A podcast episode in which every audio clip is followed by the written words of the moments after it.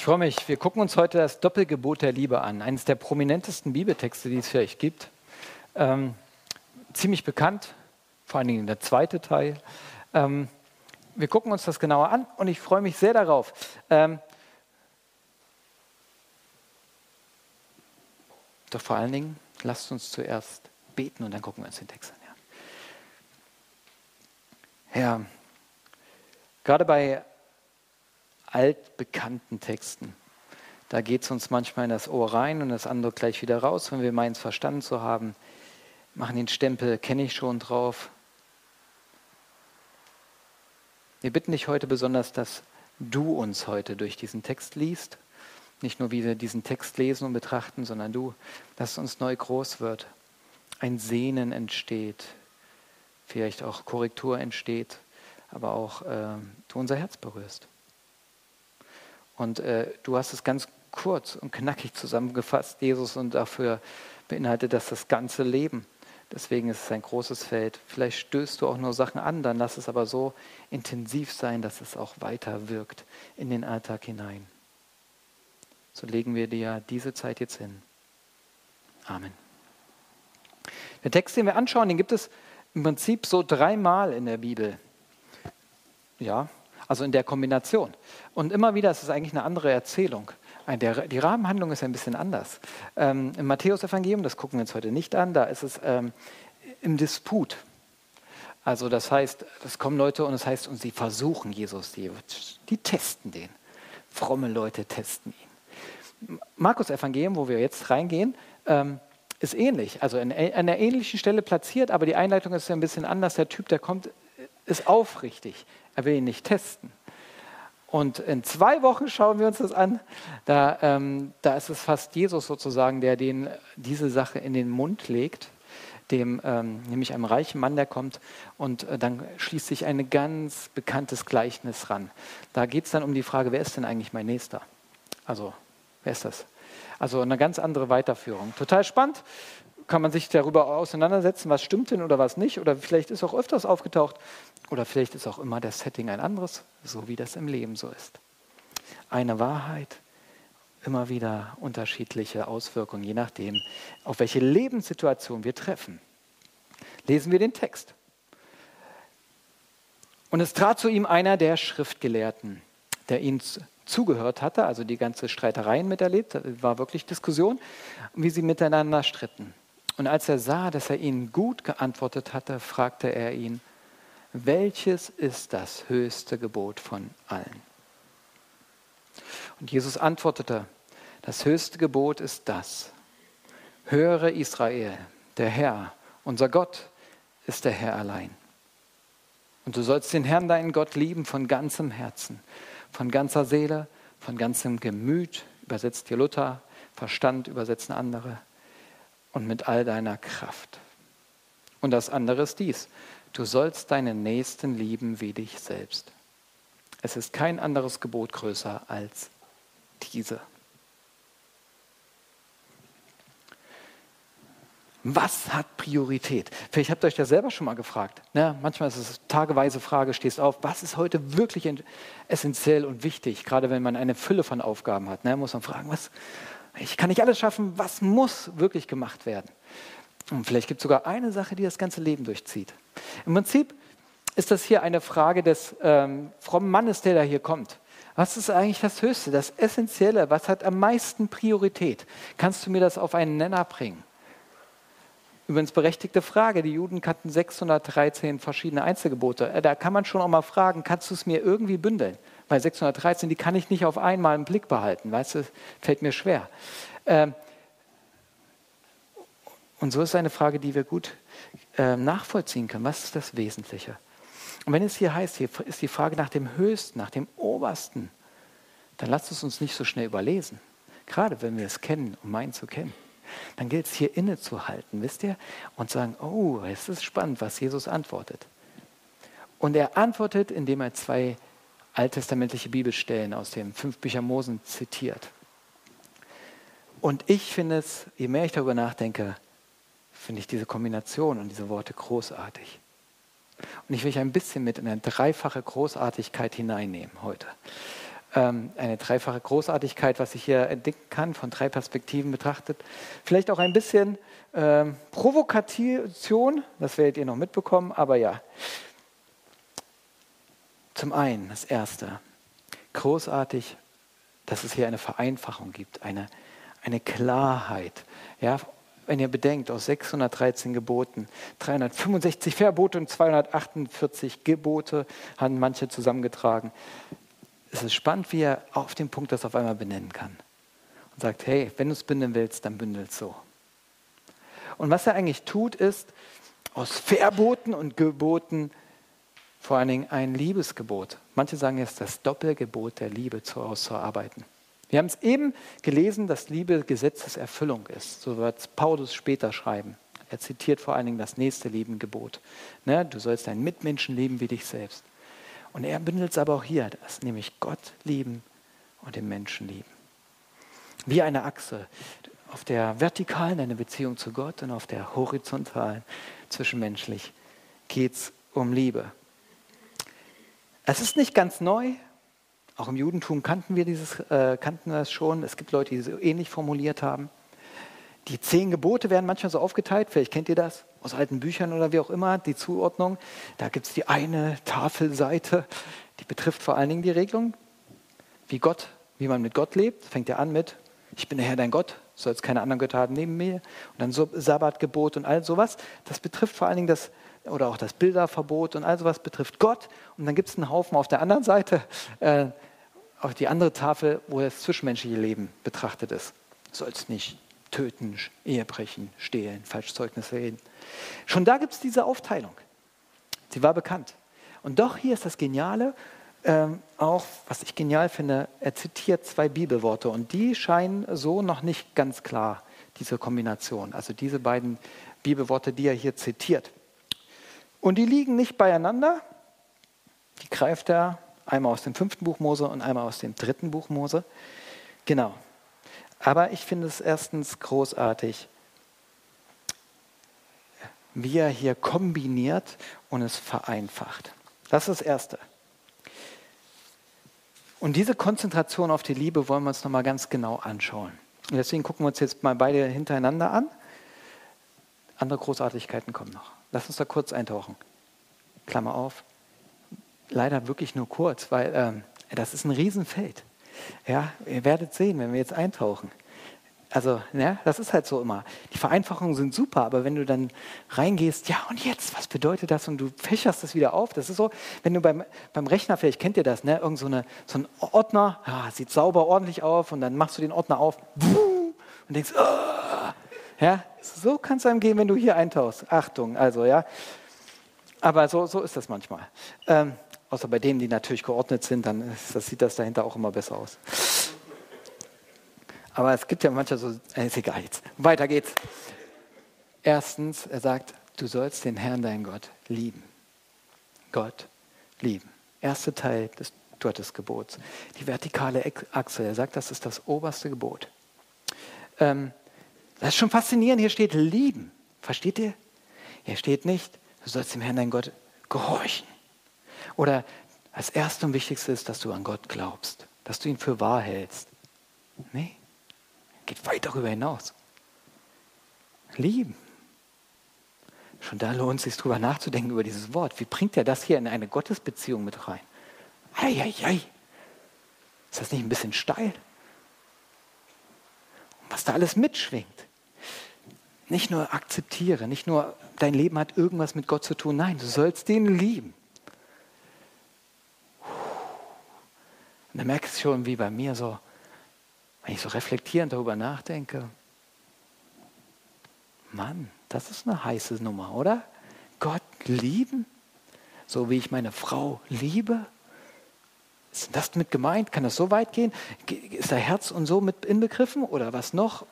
Ja, und das fächert er auf. Ja, und zwar mit allem. Ganzheitlich. Ja, viermal ganz lesen wir da. Und zwar viermal ganz mit deinem ganzen Herzen. Das ist hier nicht äh, romantisch Liebe. Sorry, das dürft ihr nicht übertragen. Also wenn in der Bibel der Herz die Rede ist, dann ist hier nicht verliebt sein in der Rede, nicht Valentinstag denken. I, I, I. Herz ist, ähm, ist das Symbol für die äh, Mitte, Person Mitte.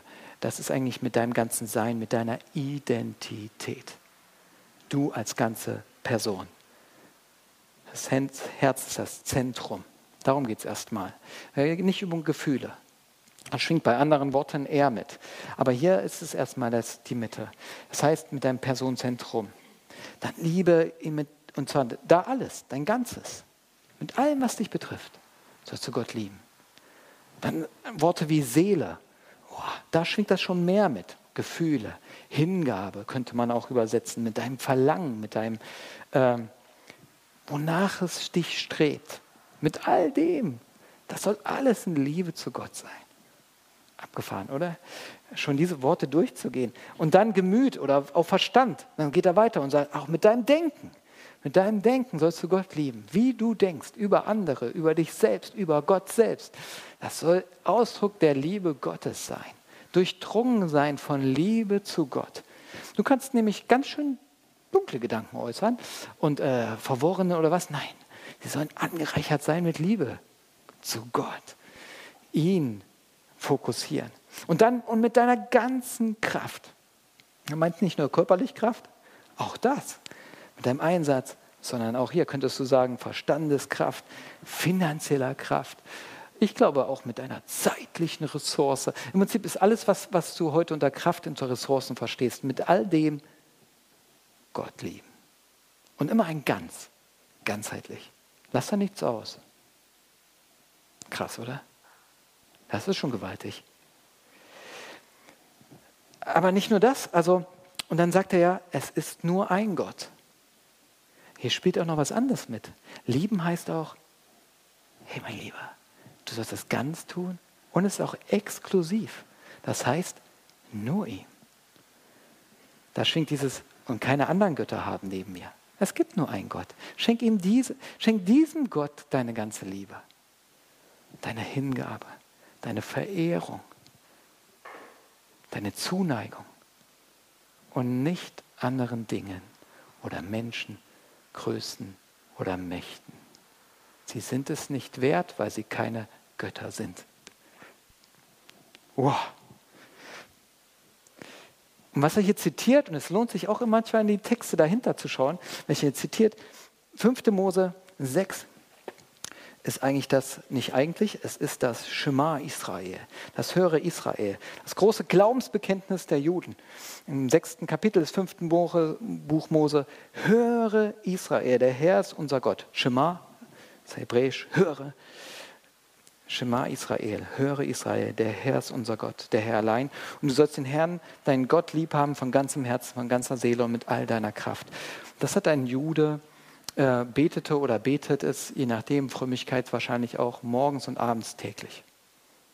Das Glaubensbekenntnis der Juden. Und das zitiert er. Und er ist schon drinne. Du, du sollst Gott lieben und, und hier schwingt schon was Geniales mit. Das war ja auch Identität, versteht ihr? Also wenn ein Jude das gebetet hat, dann ist das nur, nicht nur eine Aufforderung, Gott zu lieben, sondern es ist auch ein Bewusstmachen. Ich stehe in einem großen Bund, den Gott mit seinem Volk geschlossen hat. Gott hat sich ein Volk erwählt, hat gesagt, du bist mein Volk, hat sich treu, hat sich diesem Volk versprochen, hat gesagt, und jetzt höre, was ich dir zu sagen habe. Mein Herz gehört dir und ich möchte, dass du für mich lebst, so wie ich mich für dich gebe. Du bist zuerst und dann sollst du tun. Erst das Sein, erst der Bund, erst die neue Existenz, die Erwählung, dann das Handeln daraus. Das hören die mit. Und wenn er das zitiert, dann schwingt das schon mit. Du sagst, vor, vor all dem, du sollst jetzt mal in die Pütte kommen und mal das tun, mal guter Christ, steht ein neues Sein. Schon das lohnt sich da hineinzudenken und sagen, ja, so haben die Juden es damals gehört und ich will es auch so hören lassen. Shema Israel, höre, mein Lieber, du sollst den Herrn, deinen Gott lieben, aber das ist nicht losgekoppelt von deinem neuen Sein, das du hast. Wir kommen, zum, kommen noch darauf zu sprechen. Aber schon hier klingt es an. Den Leuten, die es damals gehört haben, denen war das bewusst. Aber sie haben das mitgehört. Ne? Das ist nicht nur einseitig. Ich soll Gott lieben. Da ist eine große, lange Vorgeschichte und Heilsgeschichte im Gange. Gut, wir müssen hier kurz abbrechen, obwohl das äh, natürlich äh, ein großes Feld ist. Und wir haben ja noch eine Predigtreihe, vielleicht kommen wir auch noch ein bisschen darauf zu sprechen, aber vor allen Dingen geht es ja auch um das Nächstenleben in dieser Predigtreihe, deswegen gucken wir uns den zweiten Teil an. Ähm, soweit. Und auch das ist eine prägnante, wunderschöne Formulierung. Und du sollst, das andere ist das, den Nächsten lieben wie dich selbst. Auch hier wieder den Nächsten lieben. Nicht nur, du sollst den Nächsten tolerieren, du sollst freundlich zu deinem Nächsten und deinem Mitmenschen sein. Du sollst ihn nicht anlächeln, sondern du sollst den Nächsten lieben, äh, wie dich selbst. Was heißt das? Auch hier lohnt es sich, einen Blick in diese Geschichte, zu, in, die, in das Kapitel zu werfen, das er zitiert, 3. Mose 19. Und ich will euch ein paar Passagen daraus vorlesen, damit ihr ein Gefühl bekommt, was mitschwingt in diesen Worten und auch was nicht mitschwingt.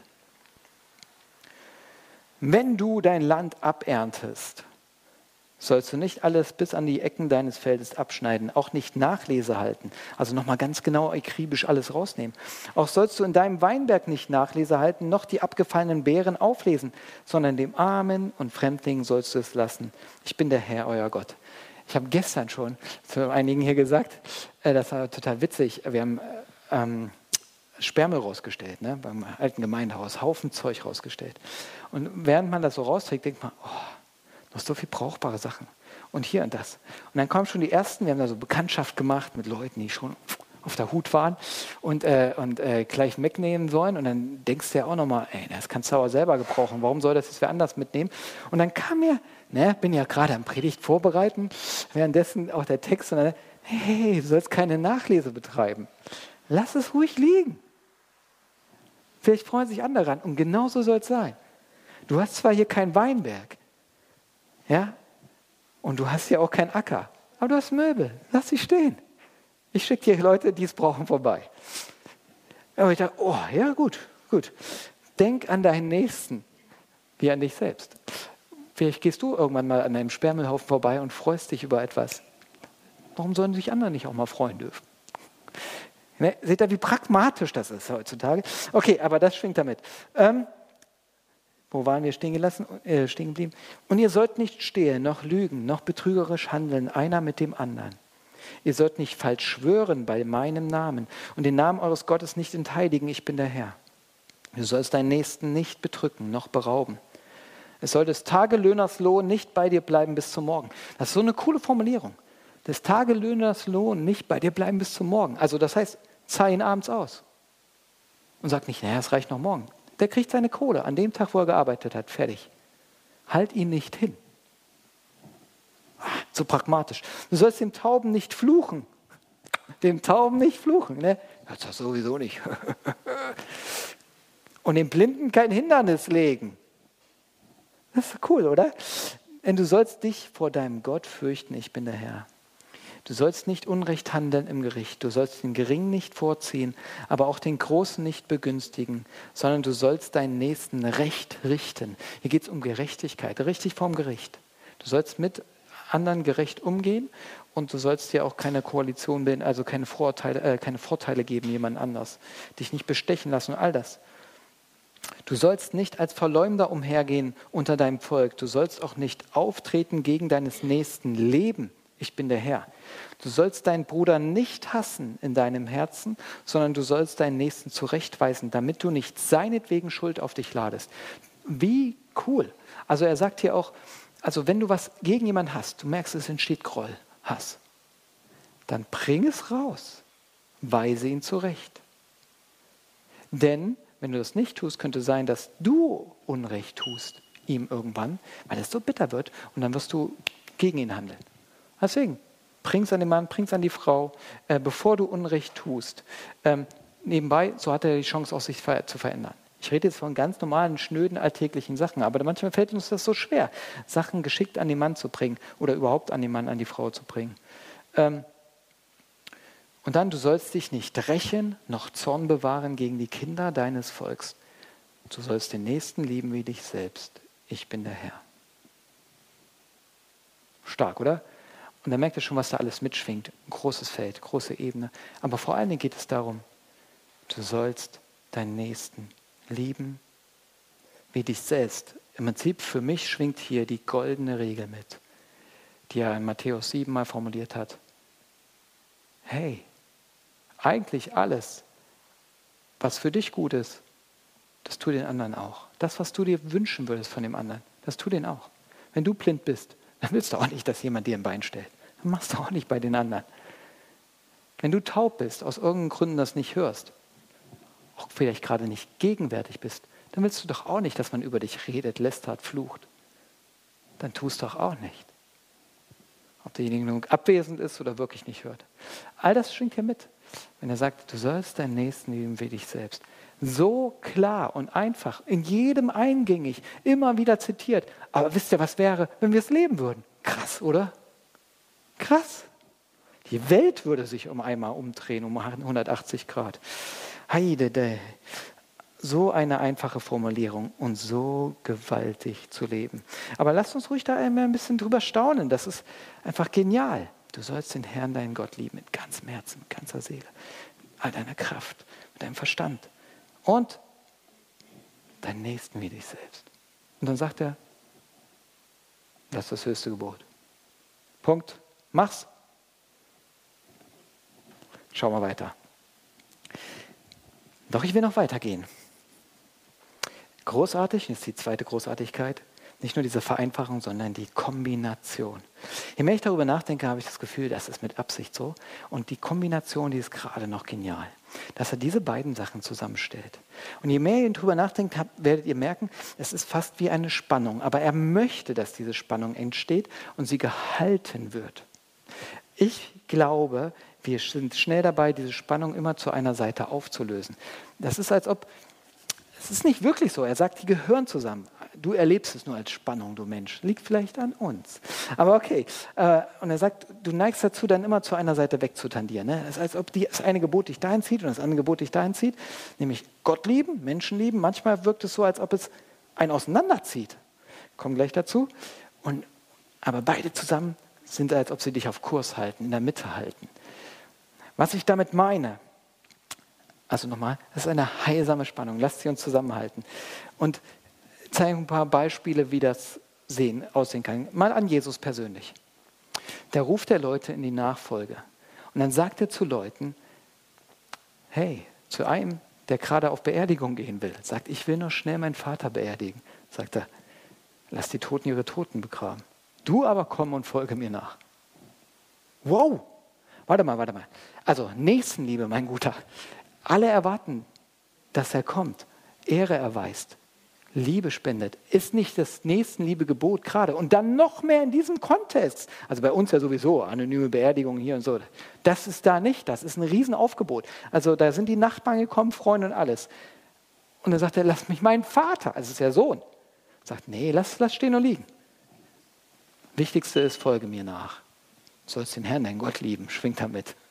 Wow, Denkt er, setzt er sich da nicht über das Nächstenliebegebot drüber hinweg gerade? Merkt ihr die Spannung? Wow, warte mal, Jesus. Es hört sich so einfach auf Papier an, aber wie war das? Oder er selber. Da kommen Leute auf ihn zu, wollen ihn hören, Heilung erfahren, wollen von ihm lernen. Und er lässt sie stehen und sagt, nee, müssen auch zu anderen Orten gehen. Der konnte auch einfach Tuck machen. Jetzt gut. Tschüss. Warte mal, die sind doch gerade offen. Ist das nicht lieblos, was du da gerade tust? Nee, ich, ich folge dem, wo mein Vater mich hinhaben will und jetzt geht's weiter. Wieder. Wie, warte, was, was in dem Moment heißt jetzt den Nächsten lieben? Also wenn wir den Nächsten da haben. Und was heißt Gott lieben? Und er, man hat das Gefühl, bei ihm wirkt das so souverän, aber er musste anscheinend auch Entscheidungen treffen, oder nicht? Wow, wow, wow. Und ich denke manchmal, es ist genial es fühlt sich manchmal wie eine Spannung an. Aber eigentlich ist es genial und ich möchte, dass ihr es mal mitnehmt. Cool. Ich brauche beide Seiten, weil sie einander zusammenhalten und einander äh, auch vor Fehlinterpretationen schützen und manchmal auch einander korrigieren. Wir hatten das letzte Woche schon einmal und das ist zum Beispiel, wenn man das Gebot nimmt, du sollst den Herrn, dein Gott lieben, braucht es das Nächstenliebegebot an der Seite. Wir hatten das letzte Woche. Ähm, darüber, dass du Irrlehren, du kannst dich verrennen darin, nur Gott vergeistlichen zu lieben. Es kann ganz andere unterschiedliche Auswirkungen haben. Wir lesen Auswirkungen von denen, die gerade mit Jesus gestritten haben. Pharisäer, fromme Leute, die sich darüber aufregen können, wenn Jesus einen Kranken heilt am Sabbat. Sagt, das kann doch nicht sein. Du musst Gott lieben. Das heißt Sabbat heiligen. Und du arbeitest, du heilst. Also sie sehen gar nicht mehr den Menschen. Das ist wie weg. Versteht ihr? Voll abgefahren und denkst, wie kann denn das passieren? Weil sie sich so darin verrannt haben, für Gott zu leben. Seht ihr nicht, was Großartiges passiert? Da kann einer seine Hand bewegen, der kann wieder arbeiten, der kann Sachen tun, die konnte sein ganzes Leben vielleicht noch nicht tun. Sei doch mal froh, freu dich mit. Nee, geht nicht. Weil hier äh, verletzt du Gottes Ordnung.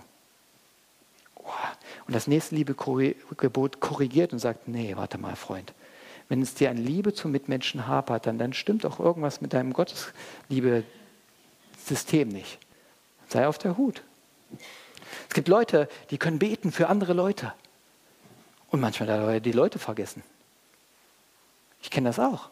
Also manchmal sind wir, können wir so hart sein miteinander, dass so geistlich unterwegs sein, dass wir die Person ganz vergessen, der wir eigentlich was Gutes wollen. Leute, wir, es gibt es bei jedem anders, aber wir neigen dazu, es gibt diese Gefahr, dass wir vergeistlichen, dass wir abgedriftet werden und die Menschen nicht mehr sehen. Und dann verletzen wir sie oder was auch immer, oder wir verlieren auch überhaupt den Draht. Ich finde das total spannend. Ähm, man könnte sagen, formulieren, man könnte formulieren, die Liebe zu deinem Mitmenschen ist der Prüfstein, ob du Gott auf die richtige Art und Weise liebst. Doch auch hier, ich möchte mal ein bisschen mehr auf das zweite Gebot eingehen und jetzt wird es ein bisschen, jetzt wird spannend. Aber ich glaube auch, dass es das erste Gebot, Gottes Liebe, braucht, um das nächste Gebot zu korrigieren, zu norden, einzusortieren. Und ich will euch ein bisschen was zumuten. Ich glaube, es gibt nämlich hier die viel größere Challenge.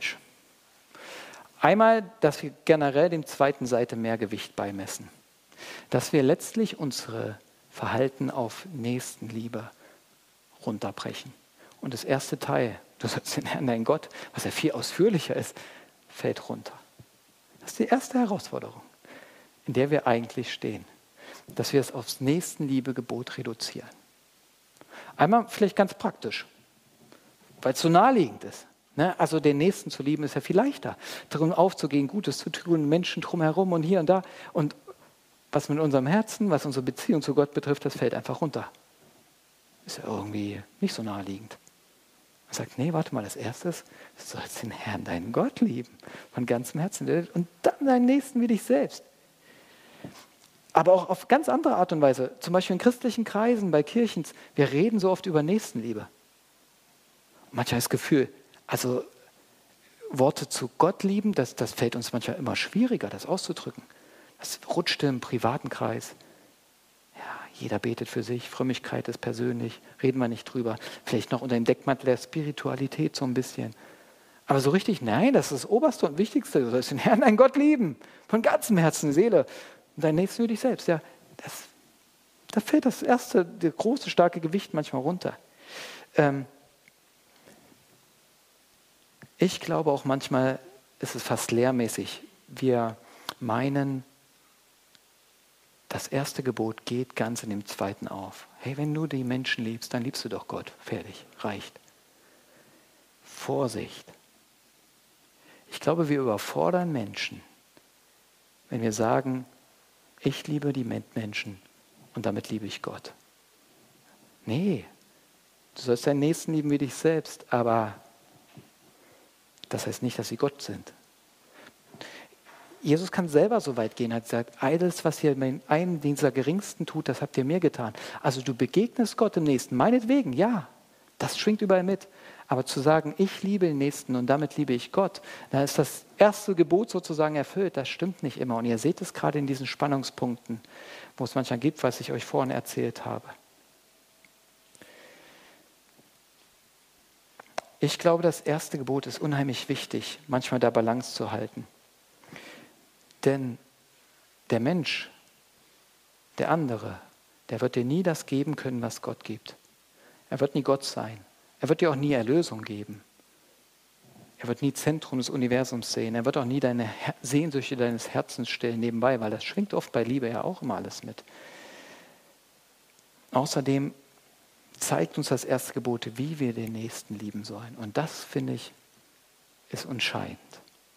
Weil da irren wir manchmal umher. Weil dieses Wort Liebe, da sind wir doch mal ehrlich, kann man das so unterschiedlich füllen. So unterschiedlich. Und wir brauchen das erste Gebot, um das füllen zu können. Nämlich, und ich will es mal daran festmachen, wenn Liebe heißt, das Beste für, einen, für jemanden zu suchen, was ist denn bitte schön das Beste? Ja, könnte man sagen, aber ich will es immer offen im Raum stehen lassen, auch in den ganz konkreten Sachen. Also du kannst ja sagen, ich liebe mein Kind über alles und ich liebe auch Eiscreme, also füttere ich meinem Kind nur Eiscreme. Ja, ihr lacht. Hey, ist wirklich so, ich, ich mag Eis. Aber wenn ich jetzt meine Kinder mit Eis vollstopfe den ganzen Tag, ich tue denen was Gutes. Dann sagen, nee, komm ey, tust dir nichts Gutes. Doch, mein Herz sogar dabei, bin überzeugt. Dann merkt er, ah, jetzt wird spannend. Es braucht also noch andere Kategorien in dieser ganzen Sache. Ne? Und dann merkt ihr, oh, wer gibt uns diese Kategorien? Wer weiß um das Leben? Wer weiß, was gut ist? Noch vielleicht mehr als wir selbst, an dem ich mich orientieren kann. Und deswegen bringt er ein Nächstenliebegebot, was so einleuchtend ist wie nichts anderes, ein Gottesgebot daneben. Finde ich total stark. Er sagt, hey, es gibt noch eine größere. Und du darfst, du musst es zusammenhalten. Okay, Jetzt nähern wir uns noch einem anderen Punkt, weil ich glaube, wir kippen noch von einer Seite des Pferdes und jetzt. Nämlich, es gibt noch eine Möglichkeit, das Nächstenliebegebot sozusagen zu verstärken und von einer Seite des Pferdes zu fallen, indem wir nämlich sagen, eigentlich sind hier zwei Gebote in einem. Es ist kein Doppelgebot, sondern es ist ein Dreifachgebot. Und ich weiß, manch anderer denkt vielleicht jetzt anders, aber ich will euch ja nicht hier einfach nur Honig um den Mund schmieren. Manche sagen, es sind eigentlich drei Gebote, die hier stehen. Augustinus hat es, glaube ich, auch gemacht. Hat gesagt, ähm, Gott lieben, Nächsten lieben, dich selbst lieben. Steht doch beides hier drin. Und es ist hochmodern geworden, dass wir sagen, genau, darum geht es. Nächsten lieben wie dich selbst. Du musst erstmal deinen Nächsten lieben, äh, musst dich erstmal selbst lieben, damit du deinen Nächsten lieben kannst. Das wird daraus gelesen. Ich habe euch vorhin extra aus dem dritten Buch Mose vorgelesen, damit ihr ein Gefühl dafür bekommt, zu sagen, wow, das schwingt jetzt so da nicht mit. Da, wo Jesus zitiert. Aber wir machen das gern. Und Leute, das hat was mit unserer Kultur zu tun. Und genau auf diesen Punkt will ich euch kurz noch hinweisen, weil es mir heiliger Ernst ist sozusagen. Ich glaube, dass es wirklich manchmal wichtig ist, zu gucken, dass Leute sich annehmen können. Das stimmt. Und es gibt Leute, die können sich nicht annehmen. Und die haben ein kaputtes Selbstwertgefühl. Und das beeinträchtigt alle ihre Beziehungen zu Gott und auch untereinander. Aber meine Lieben, das hat nichts mit diesem Gebot zu tun. Und es ist gefährlich, wenn ihr es hier eintragt. Warum? Weil du sollst den Nächsten deinen lieben wie dich selbst und du merkst, es funktioniert nicht. Dann justierst du nicht nach mit dem Gottesgebot, sondern du justierst nach mit äh, ein bisschen mehr Selbstliebe. Und that's a challenge. Das ist eine Herausforderung, ich glaube, es ist ein Problem, falsches Wort gewählt. Das ist ein Problem, äh, weil wir sind verehrt in uns. Das stimmt, dass wir heil werden müssen an manchen Stellen, aber das werden wir nicht, indem wir mehr Fokus auf uns legen oder mehr Liebe brauchen. Ich hoffe, dass ihr mich jetzt richtig versteht. Und ich will euch aber ein paar diffizile Sachen zeigen, ähm, ich weiß. Und versucht es genauer zu ordnen. Das heißt nicht, dass ja, okay. Ich, äh, wir gehen ins Detail, damit ihr merkt, was ich meine. Erstens, immer wenn ihr Bibel lest, habt ihr das Gefühl, eigentlich schwingt das anders mit. Die Bibel sagt eigentlich, der Mensch, er denkt schon an sich, Selbsterhaltung. Paulus sagt es später, sagt, niemand hat sein Fleisch je gehasst. klar, es gibt Leute, die sind unzufrieden mit ihrem Körper oder so, aber er meint eigentlich generell, eigentlich Leute, denkt jeder zuerst an sich und dann erst an den Nächsten. Und das ist die Challenge von diesem Doppelgebot. Liebe deinen Nächsten wie dich selbst. Du denkst mehr an dich als an den anderen. Glaub mir, sagt die Bibel. Glaubt mir an diesen Punkt. Deswegen denk jetzt mal an den anderen. Es gibt da zum Beispiel, ich habe so Leute vor Augen, die geben sau viel für andere. Sie leben für andere. Und sie opfern sich auf.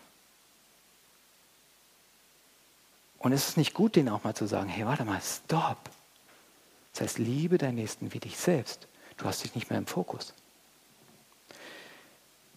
Und auch hier möchte ich sagen, Leute, lernt es, das zweite, das erste Gebot sozusagen, das Gottesgebot lieber mit zu Rate zu nehmen. Warum?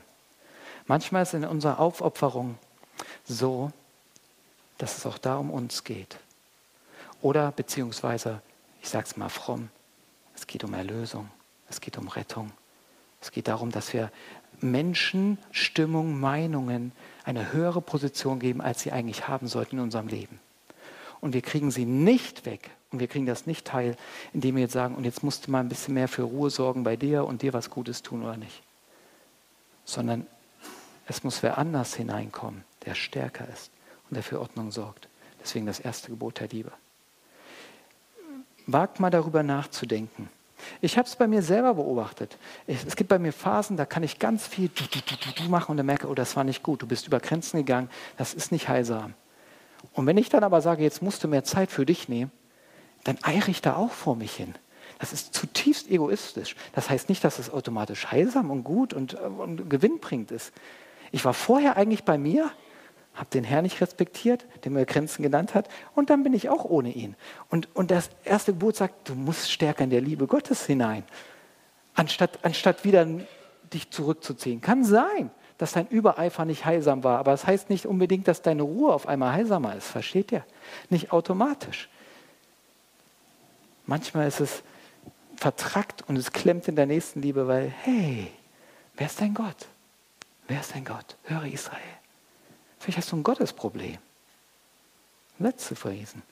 Diese Menschen stimmen, diese Antreiber können dich bestimmen, weil sie Gott geworden sind in deinem Leben, weil sie Identität in dein Leben sprechen dürfen. Und deswegen bist du auf Achse. Und wenn du nur Pause machst, sind diese Antreiber noch nicht ruhig. Sie werden sofort wieder da sein, sobald du wieder anfängst zu arbeiten. Versteht ihr?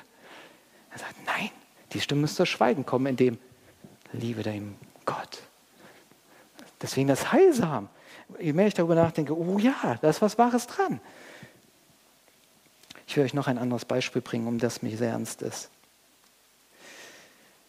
Und zwar im Bereich auf Partnerschaften. Und da will ich mal ein bisschen provozieren. Ihr könnt gerne andere Meinung sein. Wir haben eine lange Zeit zum Diskutieren. Wir sind ja im Gespräch. Das mag ich. Ich habe das Gefühl, nicht nur das Gefühl, Berichte, Beobachtungen, dass wir so manche Partnerschaft kaputt therapiert haben mit diesem Ansatz. Nee, es geht auch um dein Glück und du musst dich mal um dich kümmern. Ich rede nicht von Partnerschaften, die schräg waren, wo Gewalt war und Zerstörung. Das meine ich nicht. Es ist gut, manches Ohr zerstörerisch aus dem Weg zu gehen. Ich meine Sachen, die eigentlich relativ gut waren, aber nur jemand sich nicht glücklich gefühlt hat. Und dann hieß es, du kannst ja den anderen nur lieben, wenn du dich liebst. Du musst dich rausnehmen, musst dein Glück, deine Erfüllung suchen. So funktioniert Liebe nicht. Liebe wird nicht stärker, indem ich allein bin. Liebe braucht das Gegenüber. Und manchmal denke ich, hier hätte es auch ein Gottesgebot gebraucht. Also jemand, der stärker ist, der diese Beziehung trägt. Eine Treue, die dich hält. Eine Liebe, die, die überhaupt wieder sozusagen deinen Liebestank voll macht, wenn man das überhaupt so bezeichnen kann. Vielleicht nicht die beste Formulierung. Wenn deine Liebe erkaltet, dann, dann, dann, dann lass dich noch stärker auf dich selber zurückwerfen. Das, das ist kein Antrieb für Liebe. Oh Mann, mich hat es manchmal zerrissen, so Geschichten und so, so auch Hilfestellung zu hören. Und ihr, ihr merkt, es mir heiliger Ernst, weil es eine Lüge ist. Es ist eine Lüge, dass wenn ich mich mehr auf mich zurückziehe, dass meine Liebe irgendwann stärker wird. Nein, Sämtliche Ehen, die ich so oder Partnerschaften, von denen ich so gehört habe oder gesehen habe, die haben sich dann verloren. Weil es taucht dann wer anders auf. Ein anderer Gott, eine andere Schönheit, eine andere Erfüllung und mein Herz wendet sich dem zu. Die These, die nämlich darunter stellt, ist, wir wüssten, was gut für uns ist. Wir sind gut. Aber die Bibel ist realistisch und sagt, nee, du hast ein kleines, egozentrisches, egoistisches Herz.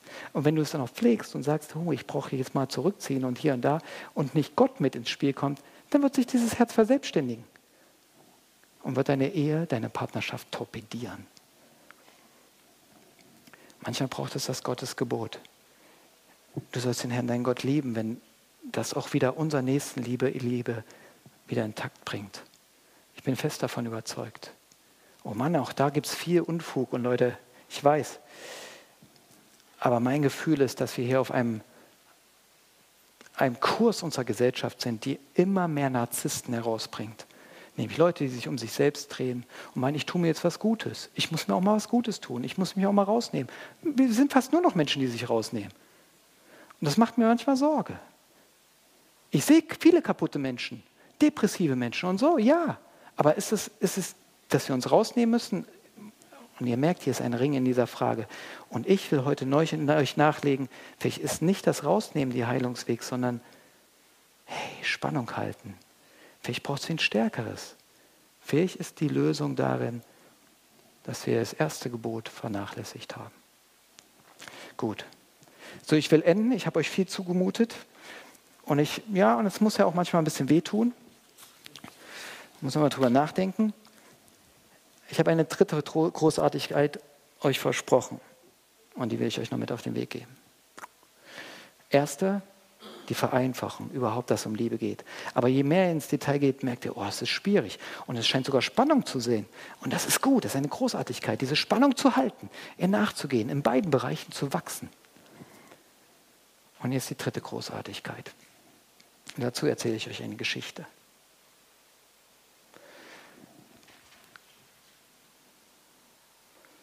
Stellt euch vor, es war ein Schmied, der lebte in einem Dorf am Rande eines Königreiches. Und der Schmied war ein ehrbarer Mann, schaffte sein Tagwerk, engagiert, fleißig, so gut er konnte. Er lebte auch mit allen Leuten so einigermaßen gut, im Frieden, wie das so ist.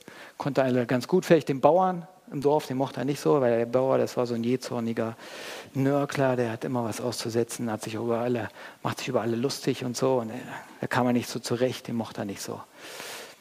Aber sonst eigentlich ganz gut. Dieser Schmied lebte in diesem Dorf.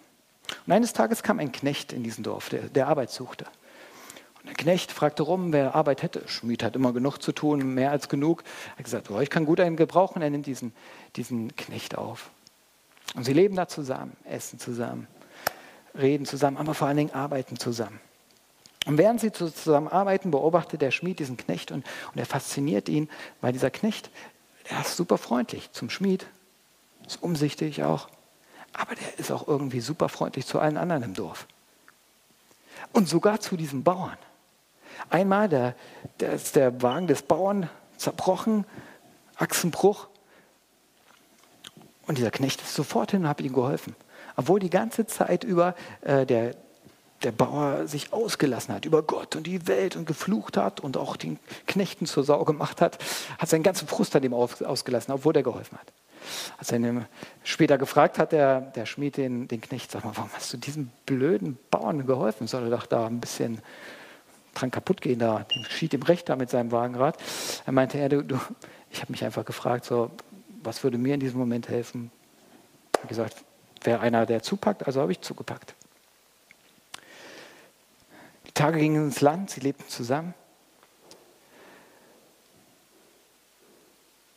Eines Tages kam ein Bote in dieses kleine Dorf, ein Bote des Königshofs. Und er verkündete, dass ähm, gesagt hat, hier, ihr seht, seid ganz am Rande des Königtums, aber der König hat einen Blick auf dieses Dorf geworfen. Und ich möchte nochmal fest daran appellieren, dass ihr eure Abgaben zahlt an den Könighof, dass er für ihn lebt, ja, dass eure ganze Arbeit ihm auch zur Verfügung stellt. Es wird der Moment auch kommen, da ihr alle Sachen braucht, Waffen, Abgaben hier und da, bla, äh, dann bitte seid bereit.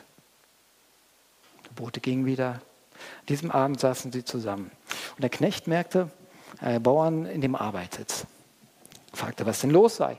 Ja, und er platzte es so aus dem Schmied heraus. Platzte es aus dem Schmied heraus und er sagte, hey du, also das, was der Bote vorhin gesagt hat, ich weiß nicht, wie soll denn das gehen? Und überhaupt, der ist so weit weg, der interessiert sich nicht für uns. Es geht mir auf den Senkel. Ähm, Wie soll ich den denn bitte schön verehren, lieben, meine Treue schwören? Und das auf einmal fängt der Knecht an und sagt, was kann dir besseres passieren? Denk doch mal drüber nach. Denk dir mal vor, du tust deine Arbeit und alles, was du tust, für diesen König. Jeden Morgen musst du dich nicht fragen, oh, mein blödes Tagwerk. Ah, irgendwie kriege ich den Tag schon rum, meine Aufgaben erledigen. Nein, du dienst einer größeren Sache, einem größeren Herrn. Dein Leben hat mehr Bedeutung, du hast eine Aufgabe. Äh, alles, was du tust, bekommt auf einmal ein neues Licht. Mann, was ist es Besseres, als dein Leben diesem König zu verschreiben? Schmied hat das noch nie so gesehen und guckt den Knecht so an und denkt, ja krass, ja stimmt irgendwie schon. Aber guck mal, wie, wie weit der weg ist. Also Bedeutung meinetwegen, aber wie weit, also wie die Distanz. Und da bricht es aus dem Knecht heraus und er strahlt ihn an und sagt, mein lieber Schmied. Und es ist, als ob er mein ganz anders ausspricht als sonst, also nicht so als Floskel, als Anrede, sondern wirklich, als ob der Schmied diesem Knecht gehört und sagt, mein lieber Schmied ich bin dein König. Ich bin's. Ich bin ein König. Und auf einmal, auf einmal merkt er, diesen König, diesen König, den kann ich lieben. Dem kann ich Treue schwören. Mit dem habe ich gearbeitet, den kenne ich, sein Wesen kenne ich.